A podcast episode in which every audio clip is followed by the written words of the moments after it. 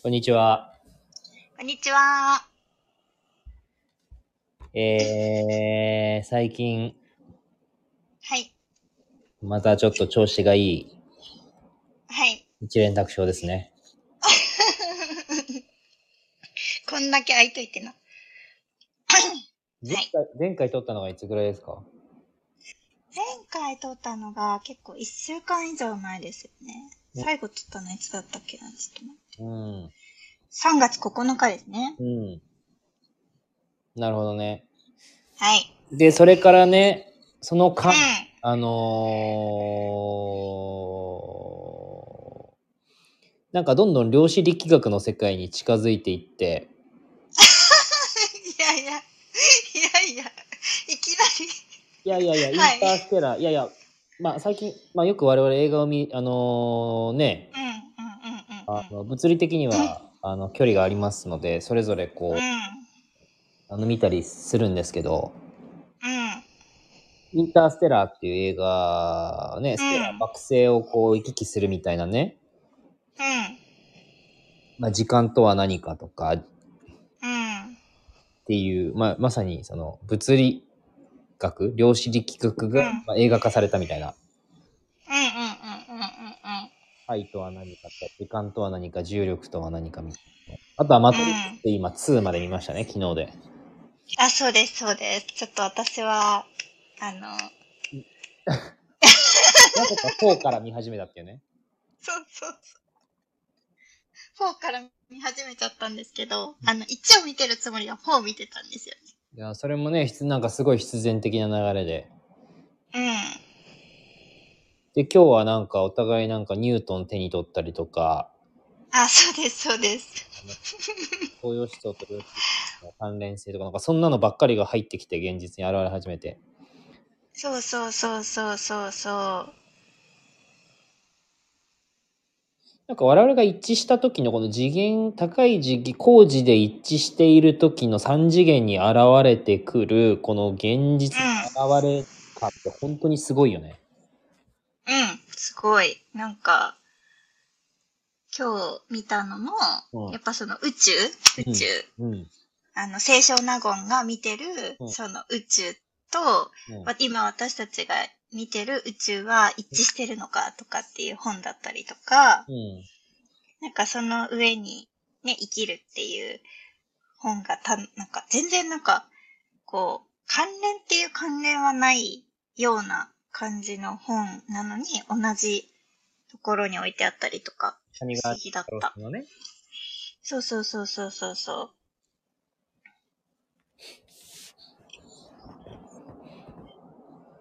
あと、ちょうど昨日のタイミングで僕が見ようと思ってた、その量子論のあの YouTube。うんうんうんうんうんうんうん。時間とは何かみたいな話とか、うん、まあいろいろ書いてあるんですよね。うんうんうんうん。なんかすごいよね。あ、すごいすごいすごい。なんか、その、そう。でも私が、うんえっと、そもそもなんかインターステラー見る前かな？見た後かな？あちょっとそれ忘れちゃったんだけど、なんかこう、資源が高い、うん。し資源が低いっていうね、言葉をよくアートフローでも使ってたと思うんだけど、3月入ってかな。なんだけど、多分私自身がいまいちその資源の高さと資源の低さっていうのをもしこうラベリングするとしたら、なんだろう、それが何なのかっていうことを、と、の経験と、うん。えっ、と、その言語の感、言語と自分の感覚、この3つが多分一致してなかったんだよね。うん。この、だけど、なんかこの1週間でうん本当に一致したなっていう感覚を持ったから、うん。なんか量子力学にたどり着いてるのかなっていうのはすごい思ってる。うん。なんか今もう、あれだもんね、整理できて、感覚と言語うんして、なんか一世とも共有できて嬉しすぎて喋りたくてしょうがないです、私みたいな感じ。そうそう、だって収録しようって私から誘ったし、あの、こんな土曜日に。本当 なんか、はい。食べりたくてしょうがない感が伝わってくるよ。あ、そうそう。なんかこの熱量、うん。この1分とか2分とか経っちゃうと、やっぱその熱量で、こう、共有はちょっとできなかったりするじゃん。まあよく言うけど。うん。そうそうそうそう。この熱量でいて、言語も一致して、感覚も一致してるときに、まあ収録できたらいいなっていうのが、すごい、今さっき思って、あの、誘った。うん。ね。ね。そうそうそうそう。で、やっぱその、試験の低さがいい悪いとかじゃなくて、やっぱ低くなってくると、なんだろう、こう、スケジュール私の場合、スケジュールを本当になんか入れてしまうというか、うん。仕事をどんどんどんどん入れ込んでしまって、まあ、端的に的確にこう、しっかりやるみたいなうん。感じをうん。ちょっと経験したなっていうのもあって、うん。だと、その、見た、見てるもの？見てるものとしては、うんまあ、いわゆる充実っていうか、うんしてるんだけど、うんでも感覚がずれてんだよね。圧倒的に感覚余白がないんだよね。そのなんだろう。感じてうん。いく余白うん。例えばこう自然の状、自然があったとして、うんそれをうん。こう、同じようにうん葉っぱを見たりとか、花を見たりとか、空を見たりとか、月を見たり眺めてるときに、同じように綺麗だな、美しいなって思ったとしても、うんあの、その感覚の感度が圧倒的に違う。うん。だよね。そうそうそうそうそうそう。それは、やっぱ環境上の環境設定、人間で生まれてきてる限り、うんやっぱどうしても起こってしまうことだなっていうのは、まあ、すごい実感した。うん。うん。これ逆なんだよね。だから、えっと、資源？まあ、資源って、あの、うん。ちょっとわかんないかもしれないけど、その、じなんていうのかな、次元の元、要は元だよね。次元、ああ、そうそうそうそうそう。次元っていう、その、視座、視座、視点、視野の、その視、見るに、うんまあ、次元の元。だうん。から、うんどの次元で見てるのかっていうことを資源っていう、まあ、造語で言ってるわけなんだけど、うんうん僕の場合、その資源が非常に三次元的に他者がいるとか、えっとうん。う、ん。どこに行くとか、うん。えーみたいな、こう、観点の、その、なんていうのかな、縛られていく、三次元に縛られると、こう逆なんだよね。めっちゃ暇になるんだよね。あ、そうそう。一世は暇になるんだよね。だからこれは多分なんか陰陽バランスと同じだと思う。うんなんか陰と陽で、うん。その感覚持っているものの感覚だったり、うんまあ、すそのもちろん育ってきた環境だったりも違ったりもするんだとは思うんだけど、それがこう両方わかるというか、両方伝えられる状態にはなるよね。うん。多分私のた、私の状態になる人もいれば、一線の状態になる人もめっちゃいると思うんだよね。うん。そう、だから、えっと、資源が下がって3次元に縛られると、どう、まあ、ど、えっとね、時間としては、えっと、起こらなくなるんだよね。いろんなことが起こらなくなるので、スケジュールは空くのね。俺の場合ね。スケジュールは空くんだけど、えっと、時間意識。いわゆるうん、その過去があって、現在があって、未来がある、みたいな、えっと、時間意識は、えっと、強く感感じるようになるのね。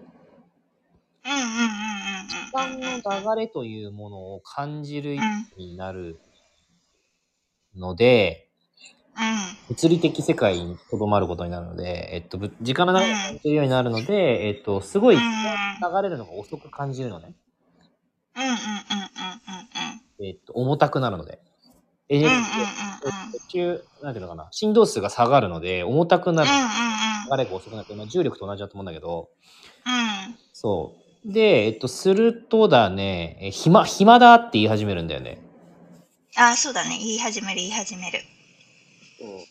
で、逆に振動数が上がって、まあ、今日とかもそうなんだけど、えっと、4時間半スタバにずっといて、まあ、そのほとんど、4時間ぐらいは、えっと、ずっとその量子力学に関する動画を見続けるみたいなことが起きてるわけで。うん。うんうんうんうんで、その、まあ、それが、その、潮と一緒に飛んでるっていう、一緒にその地上から、えっと、空を眺めてるんじゃなくて、空から地上を眺めてるっていう、その資源が高い状態を共に共有すると、えっと、そういうなんか、見、見たい、なんていうのかな、見たいとか見るべきとかじゃなくて、どんどんどんどん、み、なんかこう、やることが現れてくるわけ。あ、そうね、そうね、そうね。気づいたらどんどん。時間が経ってくるわけ。うん。だから、物理的スケジュール、時間、なんていうのかな、時間じゃ、だからそこに時間は存在しないんだよね。うん。飛んでるんだよ。うんうんうんうんうんうん。っていう俺感じかな、俺の場合は。うんうんうんうんうんうん。そうだね。うん。まさにそうだと思う。うん。私の場合は、なんか多分エネルギーが違う方向に行っちゃうから、結構。だから、えっと、時間軸で言うと、結構埋まってっちゃうんだよね。その、やるべきことっていう。ものに対して埋まっていくみたいな感じなんだよね。そうね。そう。それで、えっと、自分の感動と、えっと、そのやるべきことっていうものとして、いうものが、えっと、ズレが生じてるの感覚になるから、スケジュールを開けていく。うん。逆に。うん。自分のスケジュールを開けていくことによって、うーんと、その余白ができて、どんどんこう起こってくること。うん。その、世間高くいたら、うんえー起こってくること、今日みたいな、まあ本だったりとかもそうだし、あの余白って、あの、まあ、子供のダンスうん。の、うん。が、こう終わるまでの時間の本屋さんだったりの時間なんだけど、うん。そこに、こう、スケジューリングで結構埋めてたりとかすると、何も起こってこなくおかしいなおかしいなになるけど、うん。そのちょっとした合間に、ああいう、こう、本がどんどん現れてきたり、パッパッパって、うん、見る感覚になる。だから本当し、それってさ、次元の違いなんだよね。うん。3次元で、えっと、うん要は、スケジュールで、やることっていう、その、どこで何を誰とするのかっていう、スケジュールを埋めて、それに高いエネルギーで取り組んでも、実は一致はしないんだよね。あ、そうそうそうそうそうそう。そうなんだよ。だから、そうなの。そうなんだよね。自分の状態が良ければそれでいいだろうっていう話ではなくて、うん。その、ゼロポイントフィールドというんですかね。その、もともと、うんうん元々に存在しているものにアクセスして、それがただ現象化されるっていうところに、こう、委ねていく。うん。起こってくることにうん。一致するうん。感じじゃないと、うん。まあ、心地よくないよね。そうそうそうそう。だからさ、なんか、まあ、量子力学で言うと、すごいいい例がさ、渡り鳥なんだけれども、あれって、あの、別にさ、時計が読めるわけじゃないじゃん、鳥って。あの、今日何時ですね？今冬ですね？今ここでは語っていきましょう、みたいうんうんうん。けど、海、海の上を渡っていくわけじゃん？いわゆる。うん。でもさ、海に方向性ってないわけじゃん？だけど、毎年同じタイミングで同じように渡り鳥って渡っていくよね。うん、そうね。で、それはなぜかっていうと、うその目、目、その渡り鳥の目にこう磁場を感知する、あの、能力がまあ、備わっているんだけど、いそれがまあ、いわゆる量子力学でこう、解説できるわけよね。はいはいで、その渡り鳥みたいに、えっと、ここと言われてない。別にここに行きなさいとも言われてないし、こっちだよとも言われてないし、この時間にこういう風に渡ってくれって誰が何を言って指示しているわけでもないが、うんなんかそこに向かって、なんかそこに行ってしまう。はいはいはいはい。起こってくる。みたいな感じで、いや、そういう、その渡るっていうことが、まあ、起こってくるんだよね。うんそう。みたいな感じで、なんか、えっと、動画を見てたりとか、その本を見てたりとかっていうことが起こってくるっていう状態うん。なんだなっていうのをすごい感じた。うん。だから、なんか自然なプログラムに従ってる感じがするんだよね。あ、そうそうそうそうそうそうそ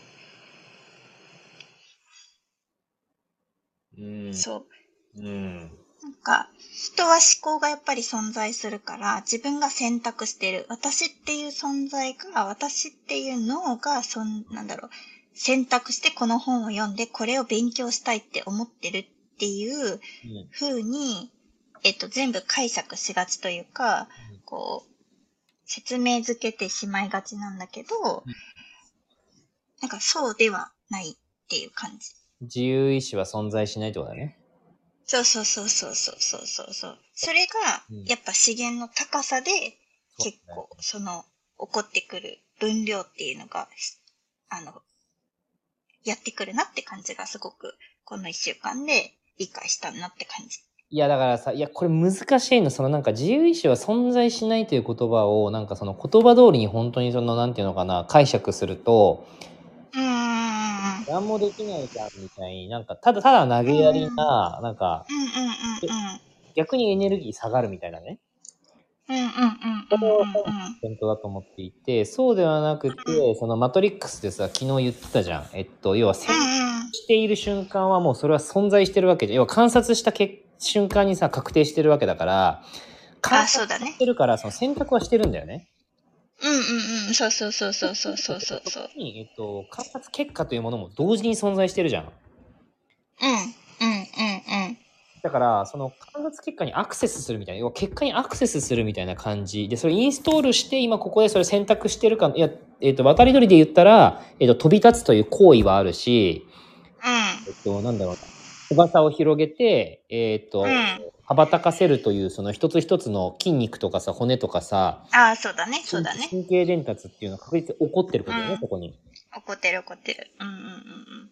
で選んでるかと言われたら確かに選んでるんだけど、でもそれはもう起こることとして起こっているといえば起こっているわけだ。ここがやっぱりその天文と自分の一致ってことになってくるわけだよね。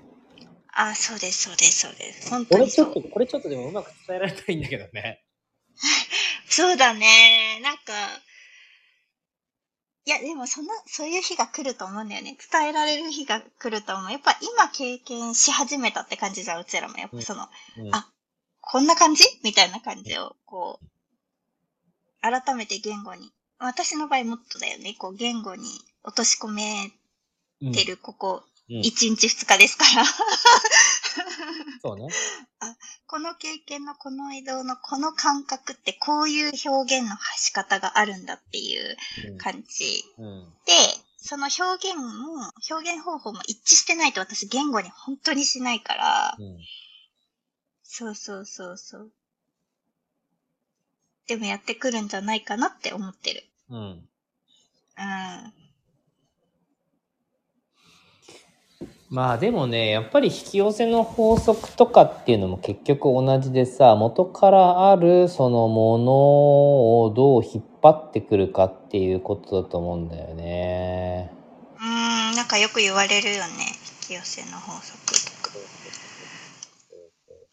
なんか、量子力学と関連づいてるの多いよね。引き寄せの法則って。やっぱさ、その超紐理論、結局、えっと。原子があってさ、あのー何その、ま、回ってる電子の軌道っていうのは結局うん確定するまで確定しなくて、もう、もわっとしてるっていうのが、まあ、その、最新の、あの、物理学の研究らしいんだよね。うんうんうんうんうんうん。の、えっと、素粒子を結局、えっと、一番細かくしていくと紐状になると。うんうんうんうんうんうん。紐状で、えっと、揺らいでいるもの、だ脳、脳、我々の脳も結局、その、紐うん。うん。なのであれば、結局それと呼応するものうん。うん。が、えっと、うん現実として現れるっていうのが当然のことだから、うん。うん。それがどこにその波長を合わせているのかによって、それに伴ったものが現れて当然だよね、みたいな話とかもされてたけどね。うんうんうんうんうんうん。あ、そうよね。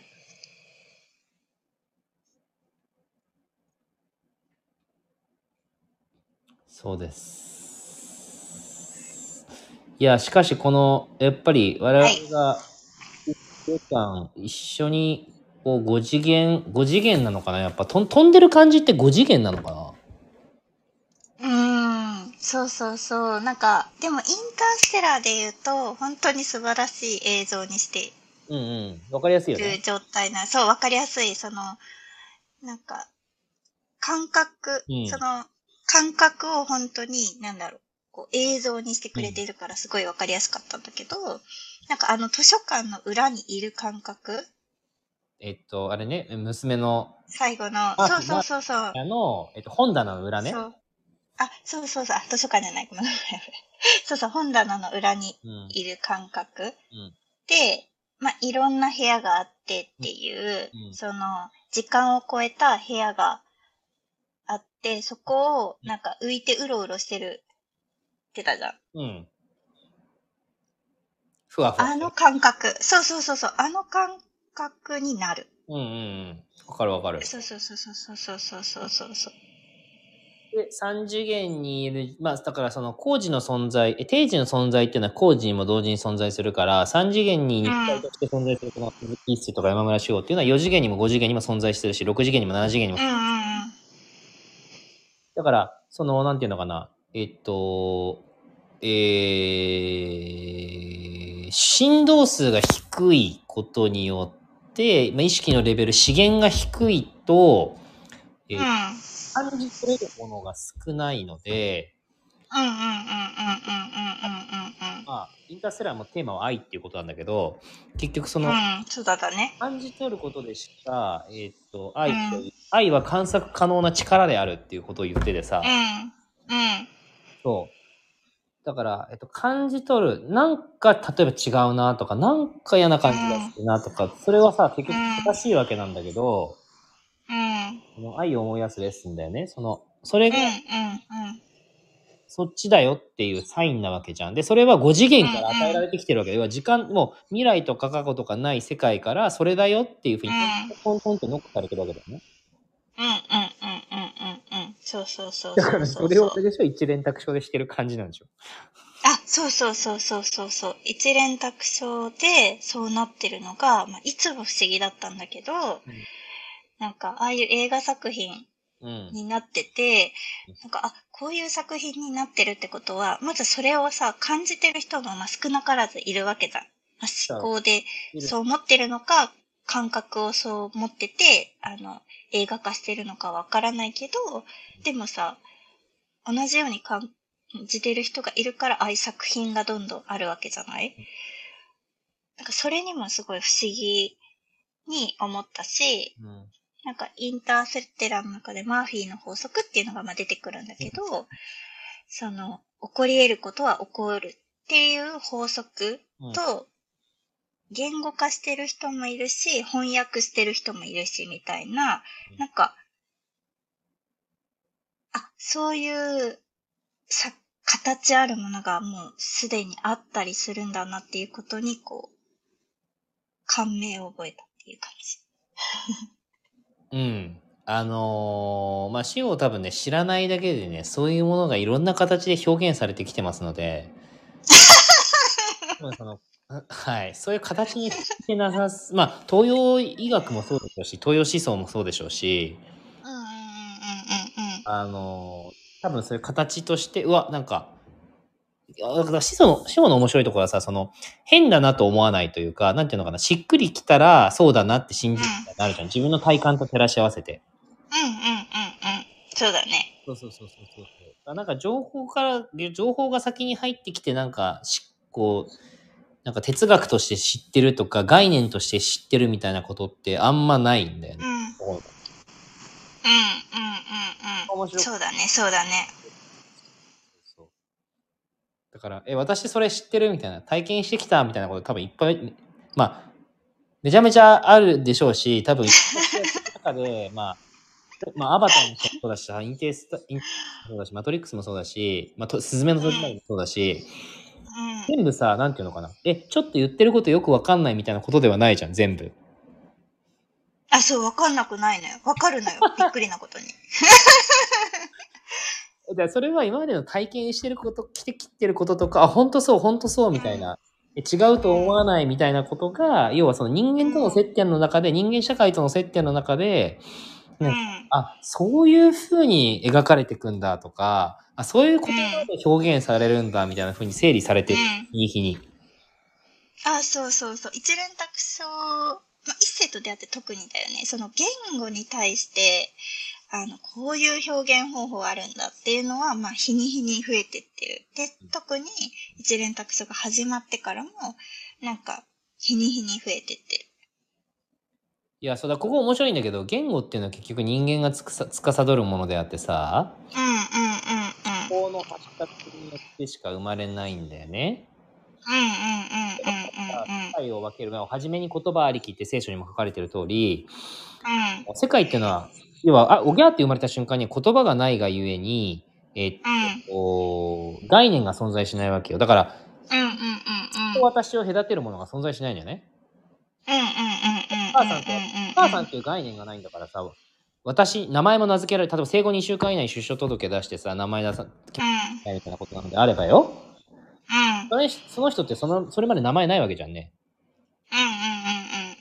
うんうんうんそうそう。で、別にお母さんって言葉知らなければ、お母さんもお父さんもないわけだ。だからさ、世界がこう、すべて一体となって見えてる。まあ、見えてるっていうか、感じてるわけだよね。私と世界だけじゃないわけだよね。うん。そこからさ、言葉の習得によって、えーっと、これは椅子で、これは机で、これは私で、これはお母さんで、これはお父さんみたいな。で、お母さんとお父さんは違って、私とお母さんは違くて、椅子と私は違うみたいな風になっていくわけだ。うんうん、そうだね。そうだなので、その言葉で真理を表現することは不可能なんだよね。うんうんうんうん。だけど、そうだね人間は言葉を通じて社会を形成しているので、うん。し、うん認識というものをしているので、うん。僕はメルマガ書いてた当時からだけど、結局この言葉という伝えきれないと、初めから限界が分かっている、もう限界ありきのツールで無限を伝えてるわけよ。ああ、そうだね。だからさ、その、やっぱりさ、今までその言語として私がこう、うん。言い回してなかったり、うん言ってなかったりしたのは、その限界感を感じたからだと思う。まあ、それは面白くないしね。あ、そう。私本当に限界、何回も多分ね、アートフローでも言ってるんですけど、そう、限界感があるものに対して全くこう、動けなくなっちゃうんだよね。未知と無限が大好き人間だからね。そうそうそう。だから、そう。だから、えっと、なんでって言ってもしょうがないこと、こういうものだからっていうものだけは言語にしてきてるの。例えばパソコンっていうことに対して、パソコンってなんでパソコンって言うのっていう言葉になったとしたら、その、パソ、それはパソコンっていうものだからって言って終わるじゃん。パーソナルコンピューターだね。そうそうそうそうそうそうそう。で、じゃあ、愛って何ってなった時に、じゃあ、愛っ愛とはっていう風になった時、いろんな表現方法が出るよね、きっと。うんうんうんうんで、愛って何って言っても愛ってしょうがなくないとはならないわけじゃん。うんうんわかるかな？そう。だから、それに対して、えっと、本当に自分の感覚と正確なものだけを表現したいから、それに一致するものが今まで現れてなかったんだよね。うんうんだから、愛を語るっていうことは一切してこなかったの。うんうんうんでも、最近その愛をエンタルピーとして、えっ、と、例えてたりとか、それにはものすごくしっくりくるし、インターステラの中でも愛が未知の力で人間が発明したものではないからこそ死んでる人に対してもその愛を感知できるっていう、その一言一言にもあのしっくりくるから、うんだからそうだなっていうふうにこういうふうに喋れるんだよね。だからさ、それ、そのさ、ネタを提供してるのは俺だよね、やっぱり。そうそうそうそうそうそう、そう、本当にそう。だから面白いのが、結局、俺が工事のその、えーっと、なんていうのかな、あー宇宙的な、うん。あーよくわからない未知というものを言葉で表現しようと一人していたところに出会って、やっぱり未知なるものを二人で体現している。うんうんうんうんうんうん。観測できないよね。よくわからないものだし、見たことのないものだから、うんうんうんうん。まあね、うんじゃあ経験してきたことを凌駕してるので、うん。でさ、塩はさ、なんか、要はあら、あらずの世界だよね。その、こうだというさ、言語表現は、全くに俺に対してすることはないわけよ。うん。ないだ、ないね。全然ない。どうしか言わないわけ。うん。そうじゃない。なんか違う。うん。でさ、うんなんかこうしてほしいみたいな、多分甘々してほしい、なんか構ってほしいみたいな、なんかその、人間が言う、いわゆる構ってほしいみたいな。例えば気にかけて。とかさ、相手をして。こういうこと。が意味が違うわけ。そう、真実を出してくれみたいだったよね。いやだからさ、それをさ、一発で真実を出してくれとかって言わないわけじゃん。そうそうそう、かまってもらってないっていう表現いや、これはあの、ぜひね、何の話かちゃんちゃらわからんという人は、ぜひあの、メッセージという映画を見ていただきたいんです。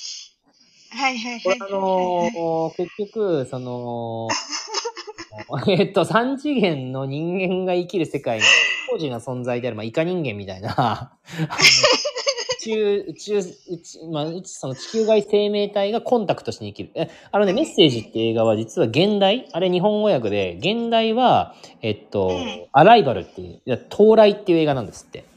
えー、そうなんだ。そうつまり、宇宙からそのうん到来して何かのメッセージを、要は伝えたいことを伝えに来るんだけど、なんせ、うん。英語とか日本語とかそういう地球の人人類が使う言語を使ってくれないわけだよね。うんうんうんうんうんうんうん。それを解読したいんだけど、その解読方法が実は思考によるものではなく、感じるってことだよね。そうそうそうそうそうそうだそう工事のそうそう。存在を思考で理解することは定時の存在には無理なんだよね。うん。です。そうなんですよ。そうなんですよ。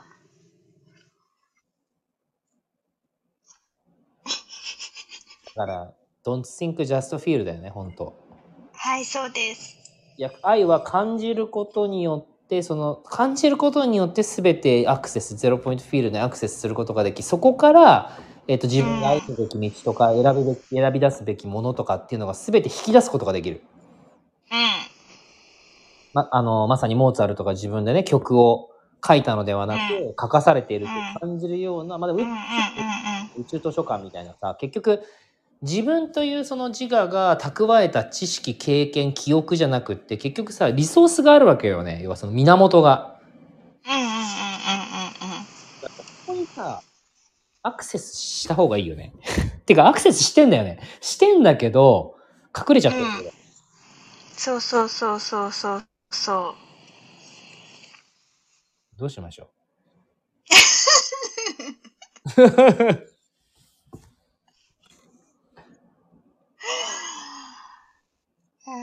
嬉しい。で一連卓章が面白いのは結局我々なんか要は、えっと、物理空間においてはその3次元においては、えっと、それぞれの肉体を持ってそれぞれの精神を持ってそれぞれの、えっと、時間を生きてきた我々がなぜか演技によって合わされ、うん。そして。ここに意識うん意識上だよね意識上で、えっとうん一致して共有していくと、えっと、この物理空間の現象世界に、えー歩むべきものが次々に現れるっていうね。あ、そうなんですよ。これがそうなんですさよ。、本当に経験してる人そんないないんじゃない？そうそうそう。あのね、あのーそうなんですよ。すごいね、さっきもね、そう、ちょっと、これ言ってなかったんだけどさ、言っていい？おうい 流れじゃないでしょ、今。そうそう、なんか、あのー量子力学うん。の、その、話で、話あったじゃん。その時間、私がニュートンを手に取って、時間、これニュートン好きなんだよね、この時間ってなったら、一星がさ、これ見ようとしてたんだよねっていう話してくれたじゃん。はいはい。で、そこから、まあ、量子力学っていう話があって、で、でも、やっぱりその量子力学と、なんだろうな、やっぱ世の中で気になってるのが、その波動エネルギー、生命エネルギーを、なん、あの、とつなげちゃって、なんか、完全スピリチュアルにししちゃって、逆に怪しくしちゃって、怪しいもの発売してますみたいな状態の、まあうん、現実もあるわけじゃん。やっぱ世の中には。うんうんうん。そう。で、そう、それはすごい嫌だなって思っちゃったの、私がね。でも、量子力学っていう、本当に、あの、なんか、それを追求されてて、そうやって、こう、こう論文発表されててっていう方もいらっしゃってうん。る中で、うん。なんか、えっと、そういうこう、ちゃんとした本読んだ方がいいよって言ってる人がいたわけね。はいはいはいはい。で、じゃあそのちゃんとって何なんだろうって思って、うんなんだけど、その彼らの中での、うんそのなん、なんていうんだこうそのフラットランドだよね。フラットランドの中での量子力学というものもあり、うんある中で、その中で、えっと、これを読んだ方がいいっていうものが、量子力学で生命の謎を解くっていうやつだったの。画像を送ったやつ。はいはいはい。え、そしたら、それが、新海誠がアニメーション、監督がアニメーション監督してた。で、パンって出てきたじゃん。いアニメーション監督？えあれ本じゃないの？や、本なんだけど、えっと、なんかその映像？映像っていうかその、絵がいっぱい出てきてて、その本の中に。あ絵の、絵のディレクションが新海誠さんなの？そうそうそうそうそうそうそうそうそうそう。みたいな感じで、うん。なって、うん。こう、繋がっていくじゃん。はい。な、いきなりそこにさ、監督が出てくると思ってないよね、私は。さすがに。我々ね、君の名はとね、やっぱり、そすずめの戸締まりですごいシンクロしてますからね。そうそうそうそうそうそうそうそうそうそう。っていう、そのなんか、いきなりそういうのが繋がって起こってくるみたいなうのが全然関係ないって思ってた人が、ん。うん。実は違ったみたいな。うーん。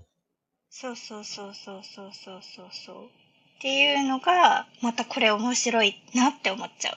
なんかでも今思ったけどさ、そう考えると新海誠監督とかさ、なんかその、うん北海道のなんとか先生とかさ、あの、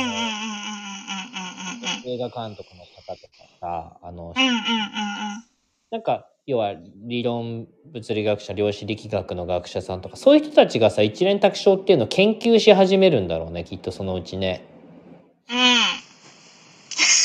勝手に。いやでもちろん我々がそういうものに精通していくっていうことはねあのあるけれどもさ、それに生涯をかけてそれをうん天文として自分を生きてきた人たちが過去に無数にいるわけだよね。うん、いるよね。それをそれをさまざまな映画という、えっと、形やあの本という形や学問という形で、えっと、どうにか、その現象世界と真理の世界を結びつけようというかなんていうのか探求しようとしている人たちがいるわけじゃん。うんうんうんうん。そうだね。結局それを自分のこの肉体のある世界現象世界となんていうかうん源とで体現し明かしていくことみたいな感じがするじゃん。だからさそれ以外のことは周りの人たちがなんか何とかしてくれそうだよねなんとなく そうだね。そういうふうにね、なんか、まあ、怒ってくるだろうね。いやでめちゃめちゃ量子力学はさトピックとしてこう出てきてるじゃないですか、そう、すごいですよ。びっくりですよ。でしかもなんだっかけ昨日あれ池谷裕二さんだよね薬学博士だったもんね結局ねあ、そうそうそうそうそうそうそう、びっくりしたよね、あれもね。なんか、そう、ちょうど、なんか打ち合わせでね、あの、言ってた、あ、外出ようって。そうだよ、外出ようだったよね。外チェックインしよう。そうそうそうそう。そうカフェカフェ、そう、カフェに行ってて、で、私もね、なんか、久しぶりにちょっと出ようかなと思って、うんで、一世と、えっと、喋ってた後に、えっと、打ち合わせ入った後で、外で最初一世と喋ってて、で、寒いので、な中入ってくださいって店員さんに言われて、うん。で、中でちょっと打ち合わせししたんだけど、うん。そしたら打ち合わせ中にふっと前見たら、生きているのはなぜだろうっていう 本がね、現れて、うん。そうそうそう、池谷裕二さんが東京大学のね、薬学部の教授だったんだけど、そうそう、えー、みたいな。すごい本。で結局それがあれだよね。エン,、うエントロピーの話だったんでね。あ、そう、あの、そうそうそうそうそうそうそうそうそう。はい増大というか、なんか、秩序？その、要は、秩序ある生き方を、まあ、求められるじゃんね、社会っていうものは。やっぱり。うんで、体も実際秩序があるよね。その変わらん、なんか、な、細胞がなんか変わってるけど、変わらないっていうことはなんでかっていうと、秩序が保たれてるからうん、えっと、変形したりとか、うんぐじゃぐじゃになったりしてないわけじゃんうん私たちの体自体、見た目ね。うんそうそうそうそう。でも、宇宙の中では秩序が消えるんだよね。うん結論。うんぐじゃぐじゃになっていくわけよ。うんじゃあ、秩序が消えるってことは、え、何？私たちって逆らってるの？みたいうんな。その、秩序あって生きてるから、うん逆らってるのっていうところになって、うんいやいや、そういうことじゃないよっていう、うんその、そういうことではなくて、存在してるだけで、その、えっと、池谷さんの言葉を借りるな価値があるみたいなうんことが、まあ言いたい本っていう感じ。うん。そうそうそうそうそう。うん。そうね。そう。それも量子力学で今日言ってましたよ、エントロピーの話。うんうんうんうん。そうそうそう、こう。うんと、なんだっけかな。そうそう、秩序は、なんだっけな。そうそう、環境から自由エネルギーを取り込んで、内部でエントロピーを生産して環境に放出するって書いてたかな、確か。うん。で、っていうので、こう結構説明されてるけど、うん。この、なんだ、プロセスの鍵っていうのは、こう、不可逆性。うん要はその、うん。死死んだら戻れないじゃん。要は。うん。後戻りできないみたいな。時間そのものがね、戻れないからね。うんうんうんうん。そうそうそうそうそうそうそうそう。でも、えっと、だけど戻れないんだけど、見かけ上はこう、そうなんだけれども、うん。原子とかうん、こうエネルギーとか原子とかが次々に流れが変わって、いっている状態なんだよっていうところをそ、してね、こう絵本にされて、そうそうそう、絵本にされてるって感じだったね。いや、面白い。だからね、やっぱりあの、人は老化するにつれて、そのエントロピーが当然うん増大していくわけなんだよね。だから、うんうんうんうん。結局さ、若かりし頃っていうのは、どんどんどんどんいろんなことにチャレンジしたり、お私は何者なんだろうかって悩んだりね。うん。場所に旅してはさ、あの、美味しいもの食べてみたり、いろんな人と出会ってみたり、うんいろいろこの、なんていうのかな、無秩序うん、なんていうのかな、無秩序なもの、エネルギーを取り込んでいくわけだようんね。で、発散していくわけ。うんうんうんうん。仕事を通して自己表現をしたり、うん。あの、ね、子供、子育てをして、その他者、なんていうの自分より大事な存在にエネルギーをかけてみたりとか、いろいろするわけだ。が、しかし、老人になるとみんな孤独で最後は一人で死んでいくと。に結局、買いつくところはね、そのエネルギーを放出することで、ただそそこに存在するするっていう、そのうん存在そのものに帰っていくわけよ。そうそうそうそうそうそう。それがだから結局この宇宙の中で全体の一部として生かされているという、うんそうそうそう役割についてね、その書いてるよね、その絵本もね。そうそうそうそう。なんか、うん。無秩序へと向かう大きな流れの中に部分的に秩序が生じるパラドックスになってるだけだよっていうことだよね。要は。まあちょっとでも、これ、みんな分かってないよね。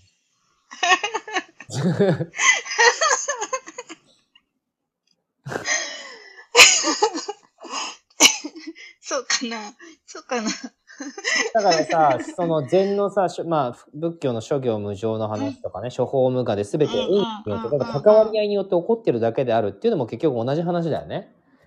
その、あ、そうそうそうそうそうそう。はね、100日とかさ、あの、もう全く同じ私っていないわけ、の脳、脳さのさ、入れ替わってしまったらさ、じゃあ何をもってうん、心臓も入れ替わる、脳も入れ替わる、うん。手も腕も、あの、入れ替わるってなったら、じゃあ何をもって私ってたらいないわけなんだけれど、うん。人そのものが、えっと、だから私が命を保有してるんじゃなくて、命が私を保有してるっていう考え方だよね、まさにね。うんうんうんうんうんうん。そうそうそうそう。でも、その、ね、命、そう、だからさ、私さ、結構さ、うん。国家試験を受けるときに、まあ、有機化学っていうのがあったんだけどさ、うん。まあ、原子、分子、中性子、軌道、なんか SP 軌道って軌道が変わって、そこへくっつくのが違うとかってやってたんだけどさうん、これがなんかどう医療に関係するんだろうって本当にわからず、うん。ひたすら、あの、国家資格に受かるために勉強し、うんまあ、やってきてって。で、現場で使うことってまずないのよ、有機化学を。まあ、研究に行かない人限り。うん。その、その専門の研究に行けば多分使うんだけど。なんか現場で使うことってないくて、でも、なんか改めて、そんなんだろう。こういう、なんだろう。量子力学っていうもの、物理があったりとか、うん。あの、原子分子とかっていうものがあって、それに命が関わりっていう、その本当に一つなんだなっていうことが改めてこう、しっくりきてます。あの、話が飛びすぎてるのと壮大すぎてる。すいま各せん。専門領域をこうなんかこうつまみ食いしてるみたいな、こうなんかね。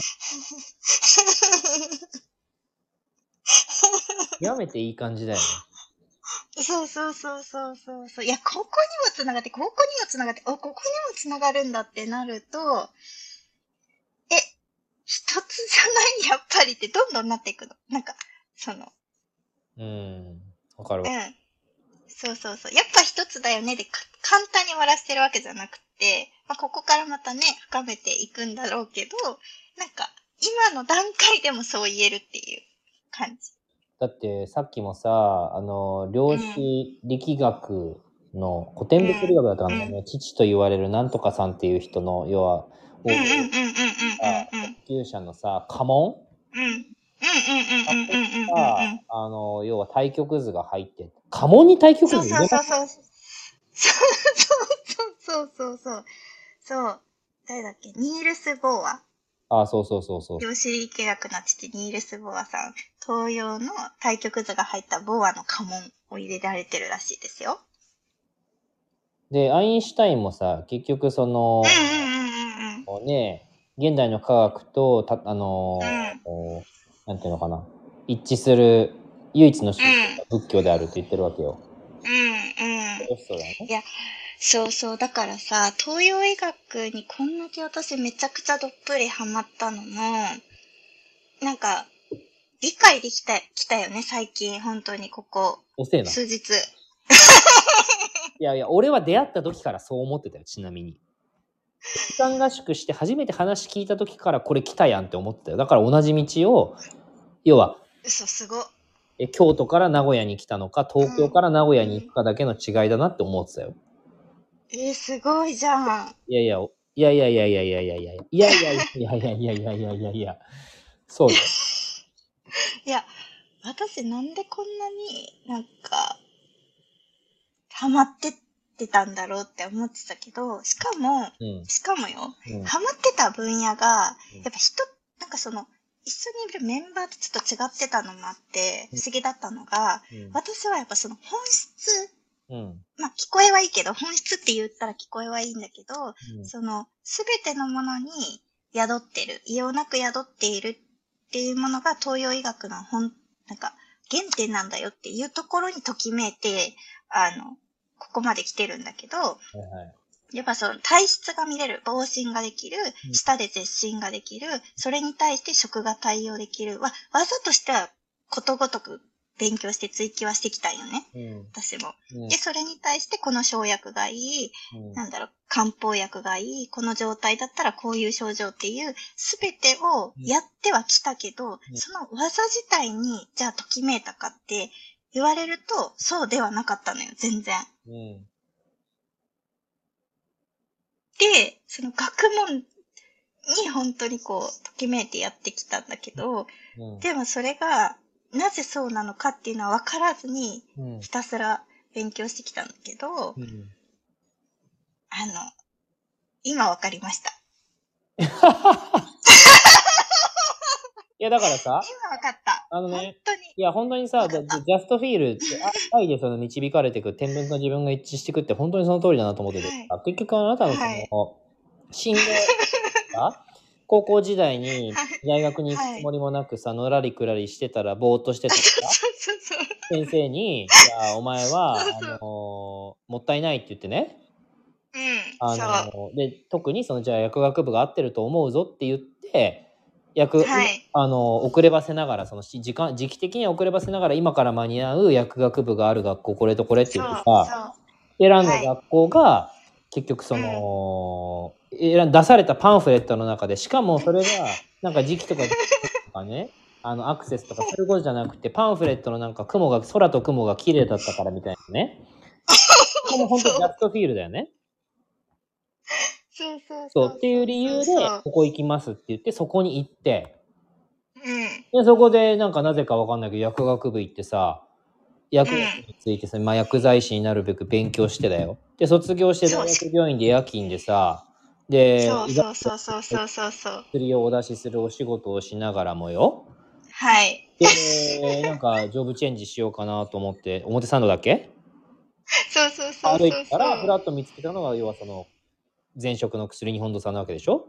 そうです。結局漢方、漢方薬ともし、漢方とも知らずに結局、あ、なんかここ良さそうと思って応募して一時面接受けに行って、はい。で、あなた、これ漢方薬剤師だけど勉強できんのって言われて、はいって言うみたいなね。そう、漢方やばいって思って。しかも、うちの大学って唯一漢方薬学科があった学科だったの。あの、学部だったのよ。うん。あの、大学だったの。医療薬学科、漢方薬学科、健康薬学科ってあって、うん。唯一漢方薬学科がその当時ね、うんあって、今はもうちょっと増えてるんだけど、違う大学も増えてるんだけど、そして私、漢方じゃなかったの。医療薬学科でうん完全になんか病院とかに携わる医療の分野でやってたのよ。うん。いわゆるお薬よね。そうです、そうです。本当に、あの、そうなんです。うん。しかも精神科だとかもそうだけど。精神科だその後はそう、精神科だった。そうそうそうそうそう。そう。うん。なんだけど、そう、それで、なんでか本当にそう、あれをあれをという間に、しかもね、そんな漢方を知らない人をこう、ね、採用してくれるってまたすごいじゃん。うん、だから、ちょっとまあ、それはね、その、資料の側には別にさ、お受かるかな、落ちるかなとかなくてさ、あ、ここ入るんだな、応募しよう、みたいな感じだから、うん。その、未来が、なんていうのかな、今に未来がもう同時に存在するわけよ、結局。うん。で別にそうやって生きてるから、パンフレットさ、ここ行きます。だから、ここ行きたいですじゃないよ。ここ行きますって感じで選んで。ここ入るんだなーって、ふらって面接受けてっていうのが全部来てるからで、俺とのコンタクトも結局同じでしょ？うんうんうんうんうんうん。この人と、あ、なんか、一緒に、一緒だなー一緒だなーだけど何が言ってるかわかんないけど、なんか一緒だなーうん。で、ここまで来てるわけです。来てます。そうです。そうそう。でも、それってさ、結局、コネクトがどっちじゃないけど、言語化して、いわいわゆる人間のね、認識として整理されて、うんこれってこういうことだよねって説明できるのって、時間軸的に言うと後になってからなのよ。ああ、やっぱそうですよね。愛という感覚としては、そその瞬間に訪れていて、その時その時に完璧なじアンサーを出してくれるんだけど、うん。why, why, why っていうさ、そのなぜなのかっていう理由はさ、やっぱその時点では分かんないんだよね。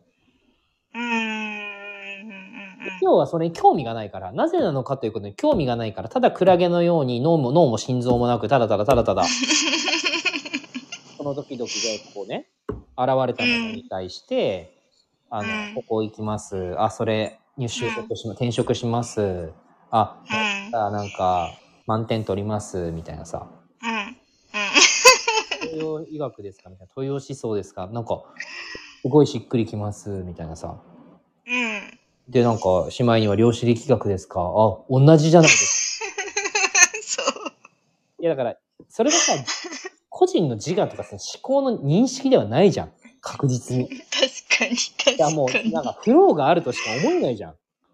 確かに。それに乗ってるだけだよね、ただただ。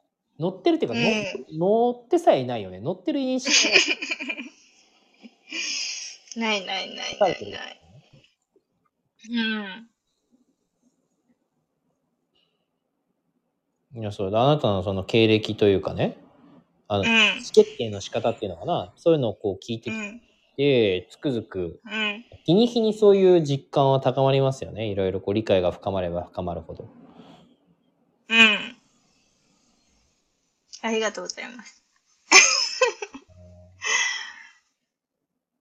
そうそうそう。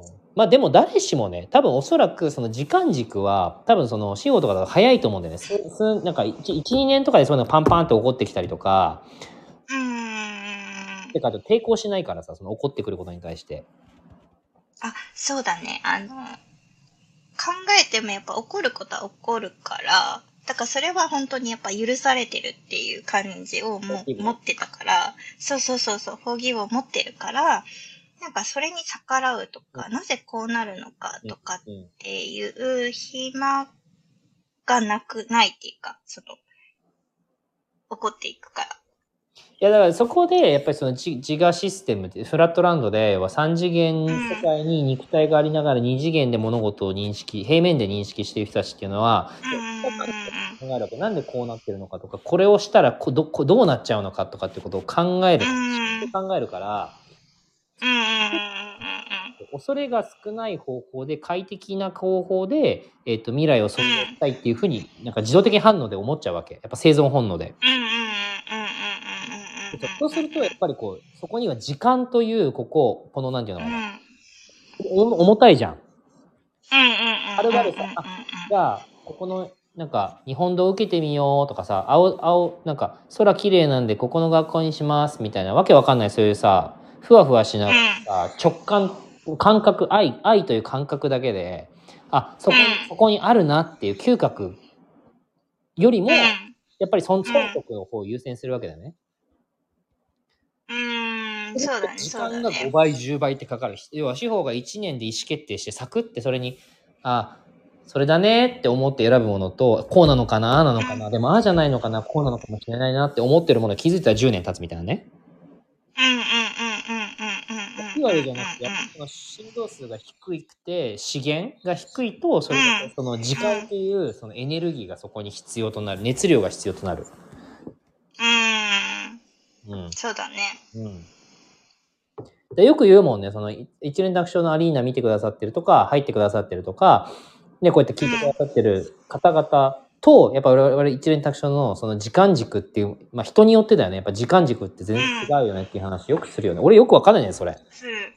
あ、それ私ね、よくする。なんか、その、えっとね、いわゆる、例えばその人がうん。許すタイミングってあると思うんだよね。うん。なんか、その、キュッて縛って許さないタイミングって時間止まっちゃうから、だから、ずっと11時台にいるんだなって思っちゃってるの。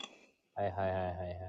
要そは、えーとエンタルピーで言うとこ固形化してるってことだよね。ね熱量が下がってる。そうそうそうそうそう、あの、えっ、と、ごめんなさい。補足すると、そう、えまさにそうなんだけど、11時台っていうのは時計が重ならない、針が重ならない、うんあの、時間が11時台なんだけど、それは、私としては苦労したい時間っていうか、うん。苦痛を味わいたい時間っていう風に認識してるんだよね、人が。うん。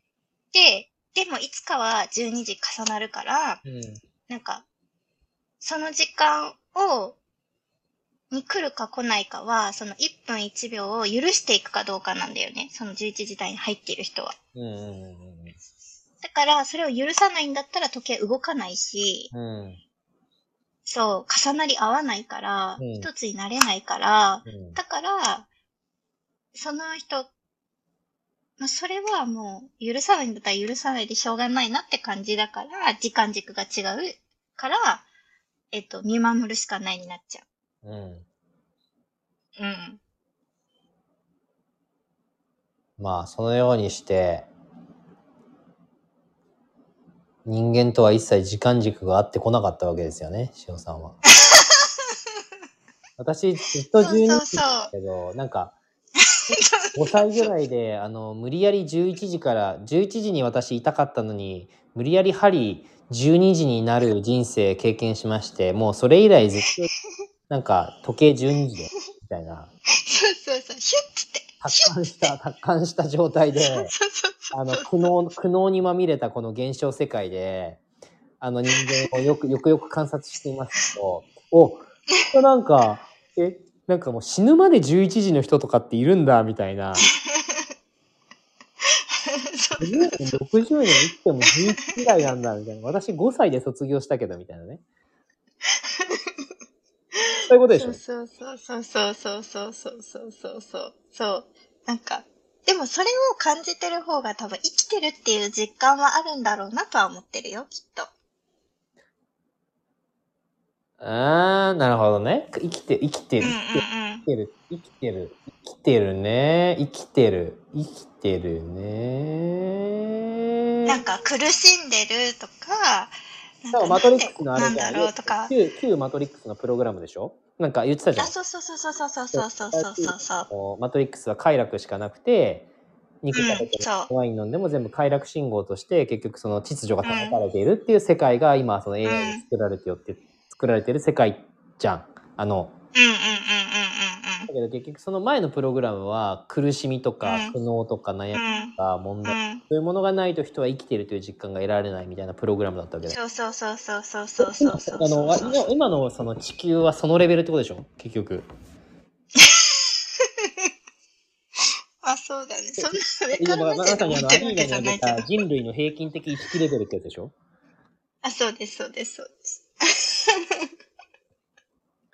ご苦労されましたよね。そんな中で生きてくるのね。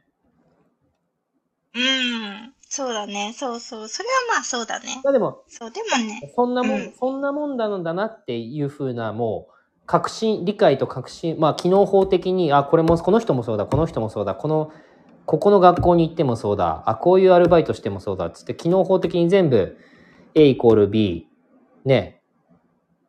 あ、そうそうそうそうそうそう。だから、か、それが悪い。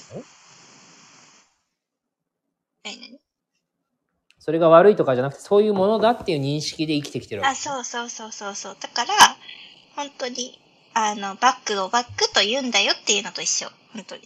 さっき言った。ノットパソコン。パソコンはパソコンっていうものなんだよっていうものと一緒の状態で来てる。はこういうものだよっていうラベリングうんうん。えっうん。とそういう中で、まあ、自分はじゃあこういうふうに生きていこう。そういう社会、人間社会ではこういうふうに生きていこう。でもそこを超えた世界としては自分はこういうふうにね意識状態で生きていこうみたいなふうなうんうんうんうんうんうん。最適化があったわけだよね。あ、そうそうそう。そこは自由だからさ。どんな意識でいようが、状態でいようが自由だから。そうそうそうそう。そこに私が現れたと。あ、そうそうそうそうそうそう。なんか、すごい陽気な人間の少年がいるみたいなね。ココナッツのココナッツボーイね。ココナッツボーイでエネルギー高えし、なんかやたらし、やたら振動数高えし、でもなんかすごい人間っぽくて、喜怒哀楽もあって、あの人に囲まれてて、なんか言語も司る能力高いし、そうだね。でも、それを知る前に、うんあの、まあ、ワークショップであったからね、ワークショップがあるからさ、うん。メルマガとかの知る前に、うんなんか委ねろって言ってくる人いるみたいな感じだけど。確かにね。いや、今日もワークショップのこと思い出したけどさ、あの場でやっぱ波動が高上がってきた、エネルギーが上がってきたとかさ、周波数上がってきたところで言ってたもんね、チャットでもね。うんうんうんうん。そうそうそうそうそう。言ってた言ってた。そうやって生きてきてるんだよね。結局今コンサルの仕事でもさ、うん。うん、気の集中とかエネルギーを高める、熱量を高めることでそれが減少化していくとかって言ってるもんね。言ってる言ってる。だけど、まあ、一世の場合、さらにそれがこう経験として、さらにまあ言語としてのこう、なんだろう、広さというか幅広さがどんどん広がってるなって思う。いや、ほんとよ。だってさ、こんなに、あの、言語化できなかったことってじ人生にないわけ。あなたと出会って、出会うまではね。はいはいはいはい。はいはいはい。大体の事柄をね。大体の事柄うんはその場で観察していれば基本的に全て言語化して確かにってうん周りの人が言う状況だったんですよ。うん。うんうんうんうんうんうん。だけどそうじゃないっていうね。そうそうそう私がね。他人間そうそうそう。人間だから。そうそう。本当にね、メッセージ見てほしい。え、ぜひね、だけど、見てほしいとか映画の。メッセージまず見てほしいな。なんかあれ多分、なんうんか、そうそうあそのう。、なんていうのかな、こういう解説なしに見た人意味わかんないと思うんだよね。そう、意味わかんないけど、これ聞いてる人は、ここかっていうシーンがあって、イカがボーン、ボーンってして、これか、これかって言って、こうな、ね、やってく言語をさ、これ、こ、こ、これって言ってんのかな？みたいな、やるやつあるんだよね。しかも、あのー一円融合じゃないけどさ、結局その、あれ、言語が円じゃん。あ、そうだね。円なの、円なあの。れただ円を出すだけなんだよね。そう、禅なんだよね、あれね。そうそうそう。それを、あの、いつも一世はやってくれる。あの、私が円をバンバン出して、生が解読してる。で、俺が人類が今後、人類がその道を、俺俺が辿ったのと同じ道を辿るから、今のうちに、俺が生きてる間に、この円の謎の言語を解読して、言語化して、日本語っていう一つのこの。あの、フラットランドで使われてる言語に当てはめると、あえて言うとこうですよっていうのを、うんうんうんうん。まあ言ってるわけよ。あ、そうそうそう。まあ、これ通訳者だよね、俺ね。そうそうそう、翻訳してくれてる。本当にマジでね、あの、司法が使ううん。今後はマジでデタラメ。そう。こさっきも言ってたよね。あの、司法が言う理解と、あの、世の中で言う理解の、理解の定義が違いすぎるとかって言ってたよね。そう、量子力学を、えっと、世の中で完璧に理解できる人は一人もいないっていうのが定説らしい。なぜならば、えっと、うん理論で言葉という理解においては説明できないことがまだたくさん残っているからであるっていう。まあ、これ、うんこ。の言葉聞きが当たり前だなって思うんだけど、司法はさ、なんか、え、理解できてる人いるよ？私とかって平気で言ってくるわけ。いやいやいや、もう一回文字をちゃんと読めと。言葉、言葉によって全て説明可能であるのか、お前はって話で、あ、じゃあ無理ですみたいな話になるわけじゃん。であなたが言ってるのは体感の話なわけ。そうそう。そう、だからさ、体感っていうのは理解っていうものとさ、言葉りを下せるっていうこととは、基本的にその、一般的に、なんていうのかな、解釈とは違うんだよね。え、でもさ、でもさ、えっと、体感して、体感を理解してるからさ、それをさを、円でさ、一斉にさ、体感というの。あ、そうだ、体感してるじゃん理解そしたらさ、うん。体感してるじゃん。うん。あ理解はしてなかったとしても。うん。だからさ、体感してます。それで円で一斉に投げます。それを一斉が言語化したら、えっ、と、存在するになるじゃん。違う？うん、あの存在するとまた理解する違うからだからもう一回量子力学のが判明要は結局この宇宙とは何かとかね生命とは何かとか、うん愛とは何かとかっていうその問いに対する答えをさ、うん。力学とかのうん。物理学とか量子力学とかさまざまなアプローチで解明しようとするわけね、うん。数学とかさうん。だけどそれは結局行き着くところ言語では到達不可能であるっていうのが今さ、まあ、言いたいことなわけであってそれ俺がさっき言った結局言葉は分けるものだから全体には到達しないって。うん、そうだった。そうだから俺俺がどれだけそれを読み取ったところで全体には到達しない。だけどその部分がわ分かった言葉という部分が指し示す方向性だよね、うん、うん、うん、うん、うん、うん、うん。はいはい。ああなたって言った時にあなたって言った瞬間にあなたそのものを指し示してはいないじゃんねうん、そうだね。だって諸行無常でさ、1秒後にもあなたっていう存在はさ細胞分裂とかその新陳代謝、うん、うん、うん。うん、うん、うん。いなくなるもんね。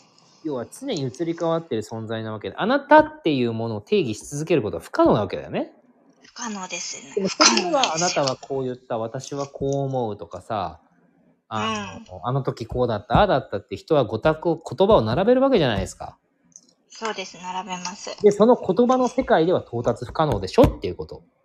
あー、すまさにです。いやいやいや、わざわざ言わせんなよ。だから結でも局、さ、工事の世界、政治の世界にしか存在しないの言葉っていうのは。そうだね。でも、一世が説明してくれたことですごくわかりやすくなっちゃっうん、だから3次元を2次元で理解するためのツールが言葉だから、いや、私とあなたっていうさ、私という肉体とあなたという肉体が存在するっていうこの相対性を作る。相対っていうのはそもそも2次元じゃん。た。うんうんうん、そうだね。わかる？こっちとあっち。だわかるよ。から言葉ってさ、2次元の世界のツールなわけ。うん、うん。2次元を認識するためのツールなわけ。うん。うん。わかるよ。だからさ、3次元で使っ、3次元の人たちがに3次元を認識するために、えっと、2次元的に使ってるツールで、4次元、5次元がわかるわけないじゃん。うん、そうね。愛とは全てであるって言われて、全てって何ですかになるに決まってるのよ。その問い、思考が生まれるのは当たり前なの。それはね、生まれなかった。いやいや、だからあなたは言葉がないからなんで。そうでした、そうでした。人間だと思っちゃダメよ、自分のこと。人間っていうか、世界の人間っていうのは存在なんだけど、アバターと同じだよね。うんうん。そうそうそう。結局その、ナビの世界は、そういう自然、うん自然と人間というものがイコールな宇宙的な存在なんだけど、うん、やっぱ分離意識とか思考の発達とかによって、うん、人間というものが相対的に捉えられてしまってるわけじゃん。うん、うん、そうだね。自然保護とか自然破壊みたいな概念が生まれるわけだようね。ん。うん。そうそうそう、そうだね。そうそうそうそうそうそう。でそれを超越した世界は、それは言葉では無理だね。確かになまあそうだよね。そう。そうなんですよ。あのさ、これね、一連卓章のさ、朝礼かミーティングになってる、これ。いや、でもだいぶ調子いいよ、やっぱり。調子いいよ。めっちゃ調子いいよ。こんなに喋ったことありますかって感じじゃない永遠に喋れるよ、俺。うん、そうなんですよ。こんなんなんですよ。とかって。でもさ、そう考えるとやっぱりそぎ落として、その3次元の意識レベルっていうのかな、意識状態で生きている人たちにとってやっぱすごく重要だなと思ってて、その、うん。感じれる感度を上げていく上でさ、やっぱノイズが多いと、うんやっぱそれにさ、うんうん。あ、そうそうそうそう。それはそう。地方が言う、えっと、スケジュールをどんどん埋めていくっていうのと同じでさ、対応することがあるとあ同自我自我ってすごい嬉しいわけ。そうそうそう。そうなんですよ。例えばなんか卒園式の準備しなきゃとかさ、入学式しなきゃとかね。あの、うんあ、うん。銀行に振り込みに行かなきゃとかね。メール持ってたから返さなきゃいけないとかね。うんうんうんうん。あ、そういえばなんか息子娘にこんなお願いされててやってあげなきゃ、このしてあげなきゃっていうこの反応だよね。想像ではなく、そううんクリエイティうんブの活動うで、ん。ただリアリティ、現実世界から起こってることへの、ただ反応によって生きてるっていうのは、ある種思考、うんなんていうのかな。感性を停止して、あ、そうそうそうそう。行えばいいから楽。あ、そうなの。居心地がいい。コンフォートゾーンって言うんだよね。コンフォートゾーンなんか居心地のいい場所。時間軸の中でめちゃくちゃ遅いのよ、これ。あ、遅いんですよ。めちゃくちゃ遅い。11時台にずっといるみたいなね。あ、そうそうそうそう。だからめちゃくちゃ大変なんだけど、一時充実させるって感じるんだけど、なんかつまんないな、みたいになっちゃうの。そう。で、さ、なんか甘いもの食べてみたり、お酒飲んでみたり、なんか誰かと会いに行ってみたりね、新しいセミナーに参加してみたりね、お金をたくさん稼いでみたりして、なんか新しい刺激が得られれば、新しい自分に出会えるんじゃないかみたいな錯覚に陥るんだけど、それではさ、決して11時台から12時台にはいかないのよ。あ、そうそう。かつ針が重ならないんですよ。なかなか。これはやっぱ研ぎ落としによって、あ、これは私が11時台にいるための、ただのなんか餌というか、なんていうのかな、フフェイクう要はイリュージョン、幻想だと。ん。うん。だからそれは手放そう。この人との付き合いは手放そうとか、あ、これは結局逃げだなっていうものを一個一個やっていくと、感性が研ぎ澄まされていって、うん。あの、コンフォートゾーンが広がるんだよね。そうでもさ、ラーニングゾーンと一致するんだよね。そううん。宇宙がさ、要は君は11時台に本来いるべき存在じゃなくて、本来はもともと12時台にいるんだよねっていうのを教えるために不本意な現実が起きるじゃんうんうんうんうんうんうんうん。そう。そう。自分が望んでもない現実が起こってくる。それが、だから結局マトリックスでいうところの、やっぱりネオのうん。覚醒した意識の存在なんですよ。あ、そうなんですよ。やっぱあれバグなわけじゃん。システムからするとバグなんうん。うんですうんうんうんまさに秩序であり無秩序なわけよ。うん。うん。マトリックスも見てほしいね。みんな、みんなも共に見るものいっぱいになっていくっていう。あそうそうそう。まず、あのーメッセージ見てもらって、インターステラー見てもらって。まあ、スター・ウォーズ見なくていいわ。うん。スター・ウォーズは見なくていい。まあ、フォース。あの、フォース、うん。また、あと闇と光についての、この、あり、あの、アートフローだけ聞いていただければ多分大丈夫で、大丈夫ですね。すべては、その、まあ、陰と陽でね。あ、でもね、あれは見てほしい。アバターは見てほしいかも。アバターは見てほしいよ。そうだね。メッセージ見て、アバター見て、インターステラー見たらあいいかも。アバター見た後にインターステラー見たんだっけ？あ、そうそうそう。あの順番めちゃめちゃ良かった、私には。いや、良かったとかじゃないのよ。だから必要なタイミングで現れるから、良かったタイミングにしかならないのよ。あ、そうでした。逆なんだよ。観測す、観測したら測定結果が生まれるから、うんその、なんていうのかな。いい、いい選び方したよねじゃないのよ。いや選び方はしてないじゃん。選んでないもんだって。それはこの。順番で見るとかって、だから俺さ、やっぱい、なんていうのかな。例えばじゃあ、インターステラー見ますか、マトリックス見ますかで、一応頭には浮かんだんだけど、どっちが源にあるかなっていうので、5次元からトントンっていうので、インターステラーだな、で、ほあの、一応本棚叩いてんのよ。うん。そうそうそうそう。だからマトリックスじゃない。だってこれマトリックスさ、先に見てたら意味不明っていうかさ、嫌でしょ？いや、もう私全然多分意味不明だったと思う。でこれインターステラー見てるからいいわけよ。あ、そうだね。そうそうそう。本当にそう。で、インターステラーの前に、本当にアバター見てたから、またさらに良かったんだよね。良かったっていう言い方をしてたかもしれないです。すごい、なんか、しっくりきたんですよ。うん。アバターとまたマトリックスでこうすごい描写としてもね、同じことを示しているな、まあ、覚醒、目覚めるっていうことに対してとかね。あ、そうそう。現実と何かみたいなね。そう。アバターとインターステラーが混ざったのがマトリックスです。混合です。混合です。混合バージョンまあまあまあまあまあまあまあ。雑だな、まとめ方が。いやいや、本当に混合されてて、でも、マトリックスも私本当に4を見てすごい良かったなって思ったんだけど、はい選んでないよ。あれ間違えた、間違えてるんだけど、だからさ、間違えてないのよ、やっぱり。いや間違えてないんだろうね。本当に。でもそれが俺がやっぱ分かるようになったよ。昨日一致してたから。うん。そうだね。そうそうそう。選んだものが一致してる限り、その一致してない時はそれって間違いっていうかエラーになるんだけど、うん。してる時にそれが起こってくるっていうことは、それがやっぱ起こるべくして起こってるっていう点と自分の一致だから、うん。やっぱ4を見て、見るべきタイミング、だってさ、2時間経つまでさ、私違うの見てるっていうことに気づいてないからね。チャットしてたのにね。うん。珍しく。だってさ、見てる間って基本チャットしないじゃん。しない。だけど珍しくしてたのにうん気づかんかったとよ。しかもなんかさ、全然違うシーン見てるのになんであんな合ってたんやろね。話が。うん、まあだから本当になんていうのかな。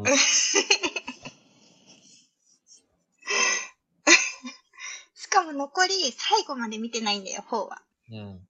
残り、なんか35分残ってるから、うん。あの、すごい楽しみ。いや、そう、だからやっぱ本読むとかもそうなんだけどさ、やっぱり、なんていうのかな。うん。はじめに、目次、はじめに読んで、目次読んでね、一第1章、第1節、第2章、第1節って、こうやっぱ順番に時間軸に沿って読んでいくっていうのが、非常に古典的な人類的発想だと思うんだよね。うんうんうんうんうんうん。そうね。そういう本の読み方しないじゃん。あ私でしょ？そうそうそうそしないしないしてないし、なんか2回目見るときのと、なんか見方とか不思議があるよね。なんか、マトリックスの一応私3回見たんですけど、う。うん。見すぎ。あのー なんか1回目見て、2回目こう、早送りしながらパンパンパンパンってそこの、なんだろう、なんか入ってくるシーンをうん。見て、メモ取って、うん。なんか、で、3回目、あの、一気に流したら、すごい、な心地いい感じで、あの、しっかり入ってきました。うんまあだから多分、その、なんていうのかな。そう、だって、スターウォーズの時も、私、あの、論文、うんえっ。と、スターウォーズをテーマに論文書いてらっしゃる方がいて、あれ100何ページ読んでからスターウォーズ入ってるしね。そうよ。でももう、スター・ウォーズの論文の時点でもう良かったんだよね。だからね、結局ね。そう、完結してたのよ、私。完結しちゃってて、あの、自分がこう、ポイント？欲しいポイントっていうか、その、うん、はもう完結しちゃってたかもしれない。あれで、すべて。まあ、ということで、ちょっとトイレ行きたくなってきたんで、この辺で終わりにしたい。はい。はい。ありがとうございます。まあ、生理反応も、あの、生理反応もやっぱ起こってくることなんでね、これ止められないんで、ねはい。はい。あのー、なんでしょう。渡り鳥が空を飛んでね、ように、私はやっぱこのタイミングでお手洗いに行くというのも、やっぱプロブプログラムはい。やることの一つなんで、はい。はい。よろしくお願いします。よろしくお願いします。1時間20分喋ったよ、一連卓書。どう？やどうですか？喋ってみて。1, 1時間20分だよ。どう？喋ってみて。は喋った感想。え、めっちゃ楽しかったし、まだ全然喋れる感じですけど。喋るな。そうなんですよ。喋れる。だし、まだ触りしか喋ってないんだよね、映画の。いやいやいやいや なんかもっと細かい描写でいっぱい喋れるから、なんか、まあ、そうねこ。のシーンがね、とか。うんうん我々が経験してること含めね。うん。そうそうそう、あの、リンクさせながら全然喋れちゃうから、まだちょっとざっくりな、あの、最近の近況報告1時間20分で終わってますけど。あのーやっぱり一緒に飛んでる時の司法のこのエネルギーの高さっていうのは、やっぱり主体性があ、そうなんです。そう。なぜか出てくるんですよ。ということで、はい。もう拡大版ですよ、今日は。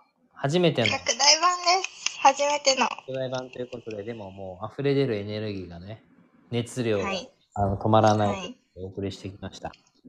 はい。はい。また次の回でお会いしましょう。ありがとうございました。ありがとうございました。